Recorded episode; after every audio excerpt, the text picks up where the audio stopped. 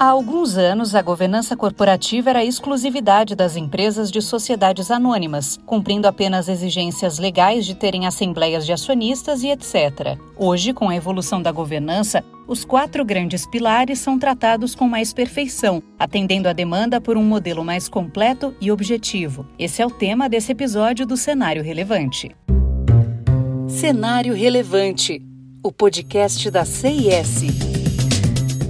Governança corporativa, como bem descreve o IBGC, o Instituto Brasileiro de Governança Corporativa, é o sistema pelo qual as empresas são dirigidas, monitoradas e incentivadas, envolvendo os relacionamentos entre sócios, conselho de administração, diretoria, órgãos de fiscalização e controle e demais partes interessadas. Ainda segundo o IBGC, as boas práticas de governança corporativa convertem princípios básicos em recomendações objetivas, alinhando interesses com a finalidade de preservar e otimizar o valor econômico de longo prazo da organização, facilitando seu acesso a recursos e contribuindo para a qualidade da gestão da organização, sua longevidade e o bem comum. Inicialmente, há alguns anos, a governança governança corporativa era exclusividade das empresas de sociedades anônimas, apenas cumprindo as exigências legais de terem as assembleias de acionistas, os conselhos de administração e fiscal, além do organograma demonstrando os diversos cargos diretivos,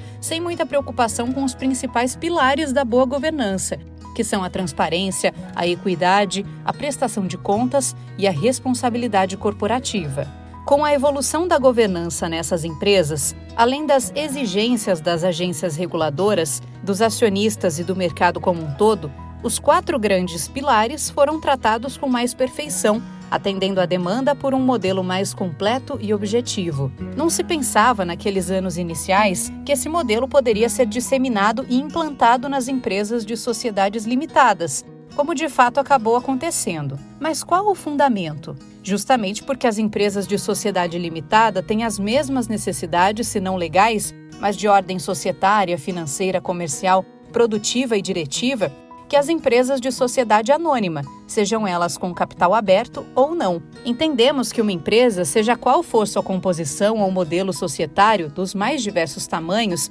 em se falando de faturamento ou participação no mercado, tem que forçosamente estar preparada para os mais agressivos desafios a serem enfrentados, com uma crescente exigência por apresentar resultado e bom direcionamento nos mais diversos quesitos, vindos das partes relacionadas. Impossível uma sobrevivência empresarial sem estar devidamente preparada, cumprindo claramente o papel descrito no início desse episódio.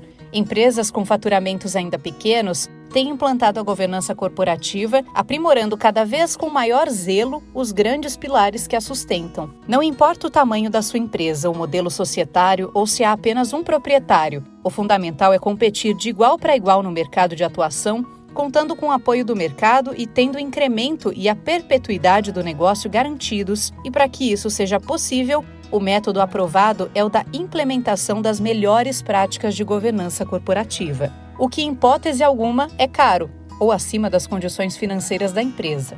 Caro é falir. Continue acompanhando os nossos episódios do Cenário Relevante, não deixe de seguir a CS no LinkedIn e acesse o nosso site csprojetos.com. Até mais!